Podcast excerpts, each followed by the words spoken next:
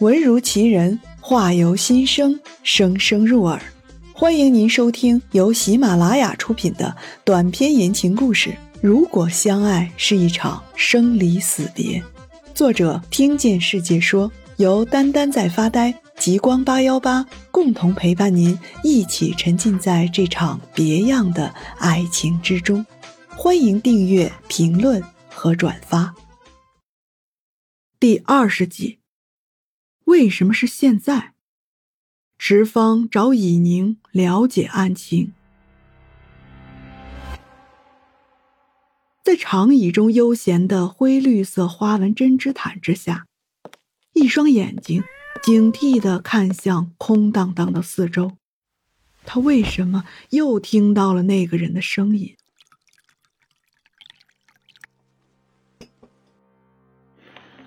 尹警官您好，我是都赖河市刑警大队副队长池芳，现在是二零一一年非公开七号案保护人。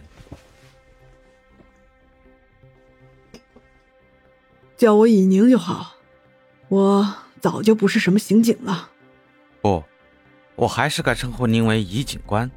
我想请您帮忙找出七号案的另外一位被保护人。你替任的是谁？扎营警官。那么，你的被保护人就是小冉？是。为什么是现在？凶手都已经理直气壮的又活过了十五年了。一些不好的预兆。我想确认目前的状况和另外一位被保护人有没有关联。小冉知道吗？嗯。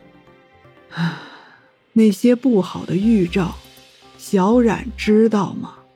我想确认过后再决定要不要告诉他。自从见到池方之后，一直无端愤怒的以宁，终于在提起小冉的时候，把那种愤怒平息了下来。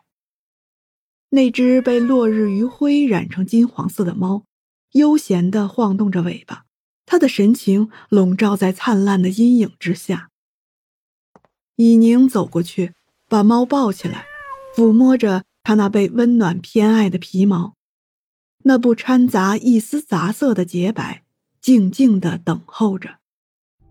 凶手当时的名字叫安全，安静的安，权力的权，是我接触过年龄最小的犯罪嫌疑人。说到底啊，果然是有天生的坏种那么一说。从虐杀动物到教唆纵火，再到杀人，在他身上一丁点人类社会的道德感都看不到啊。卷宗里有没有告诉你，在发现他是个什么样的变态之后，安保征和于文夏夫妇做出了两种极端的决定：要么杀了他，要么遗弃他。在发现也要付出相应的代价之后，两个人的行动就不了了之了。过了足够长的时间，他们做出了另一种匪夷所思的决定：两个人留给安全一栋房子。一张定期存入不同金额的银行卡，然后就在二零一零年的某一天深夜，一起逃离了安全。啊，很难说他们的离开到底是不是凶手爆发的节点，因为两个月后就发生了第一起纵火失踪案。最初我们也都以为只是纵火案而已。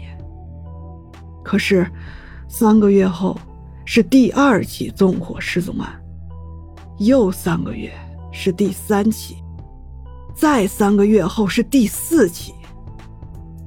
不同的年龄、性别、职业和社会关系，并没有让我们把这些失踪者联系起来。唯一的交集点是所有人都在失踪前纵火。三个月的冷却期啊！足够他选定并接近新的受害者了。谁会怀疑一个被父母抛弃的可怜小男孩呢？以宁冷笑了一声，他更痛恨那些在法庭上为凶手辩解、认为自己能够感化凶手、毫无底线原则的人。来之前，池方早已做好了面对真相的准备，可现在他发现。真相终究还是他所不能理解的。移交给替任人的卷宗里只写着“二零一一年非公开七号审理案案情关键”，对于凶手、受害者、目击证人等等，没有任何文字描述。每移交一届替任人，卷宗里的资料就会减少四分之三，直到被保护人的旧身份没可能再被找到。当时明明是为保护受害者而想出来的办法，却也保护了未成年的加害者。更确切地说，是我们曾经保护了杀人凶手。知道了这些之后，你还不放弃吗？没有人会告诉你那个家伙在哪，我甚至都不知道最初负责保护他的人是谁。那么，关于小冉呢？您知道多少？你既然选择做他的保护人，就不该把他拉入到任何一场案件中，任何一场。我更担心从前那个未成年杀人犯正想方设法回到他身边去，绝对不允许那样的事情发生。太阳终于在这场争执的末端陷入地平线之下。敬老院的护工推开会客室的门，找到开关。把日光灯一一打开，池芳和以宁，包括那只白猫，都安静地等着，等着那位护工离开会客厅，回到走廊上去。小冉是最后一个寄养家庭里年龄最小的孩子。寄养家庭，安全的寄养家庭。在安保珍和于文夏决定遗弃安全之前，搬了好几次家。就是为了确保他被遗弃后没有办法再找回去。哎，你别那样看着我了。在没有直系亲属收留他的情况下，寄养家庭是为数不多的选择。送安全去寄养的不是以宁，也不是扎营，更不是之后案件中的任何一个人。他们无从得知那到底是不是唯一的选择。他们在一起生活了多长时间？在整个犯案的冷却期内，安全的伪装没能瞒过小冉。最后一起案件发生时，小冉把他留在了案发现场。小冉做到了那种程度吗？所以啊，那个家伙如今最痛恨的就只有小冉。你不能去找他，也不能让他利用你找到小冉。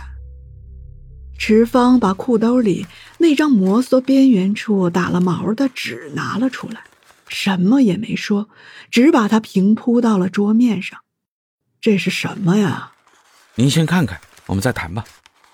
安水巷村古树纵火案，案发时间二零二五年三月二十七日。追查失火原因期间，发现嫌疑人已失踪。好了，本集播讲完毕，还没听够吧？先给个满分好评呗，下集更精彩。